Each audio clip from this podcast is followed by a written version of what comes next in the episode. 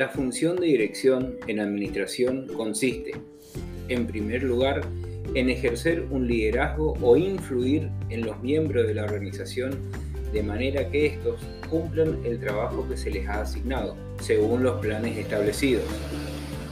La función de dirección exige asimismo que el administrador motive a los individuos a continuar por su cuenta la consecución de los objetivos y coordinar sus esfuerzos para que el trabajo se lleve a cabo de forma ordenada y eficaz. La función de dirección resulta, pues, esencial para garantizar la ejecución de los planes y los objetivos establecidos. Dirigir el trabajo de otras personas no siempre resulta tan sencillo. Cada uno tiene sus necesidades particulares, sus expectativas frente al trabajo y talentos distintos. El administrador debe ser flexible y versátil en el ejercicio de su liderazgo ante los empleados, pues de él depende la calidad de su rendimiento en el trabajo.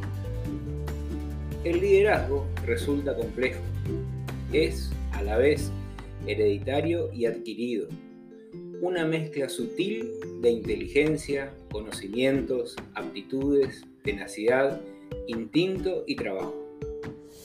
En actividad física y deportiva, el administrador tiene mucho por aprender de los numerosos estudios empíricos y, diferentes fórmulas, y las diferentes formulaciones teóricas sobre el liderazgo.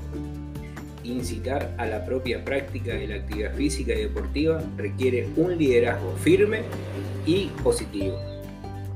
Los estudios sobre el liderazgo llevaron en un primer momento hacia las características del líder natural.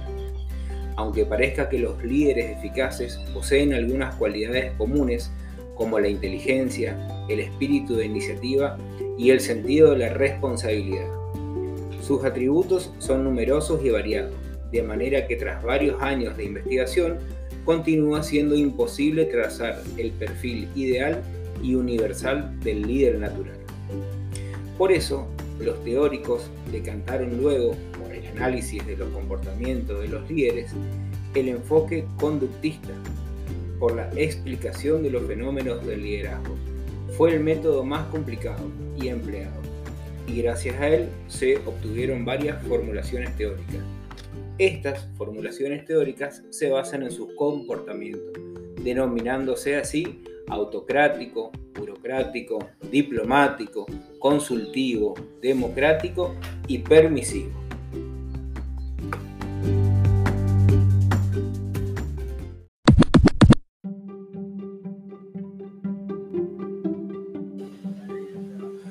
Los factores que hay que tener en cuenta en una u otra situación son numerosos y de diversas índoles.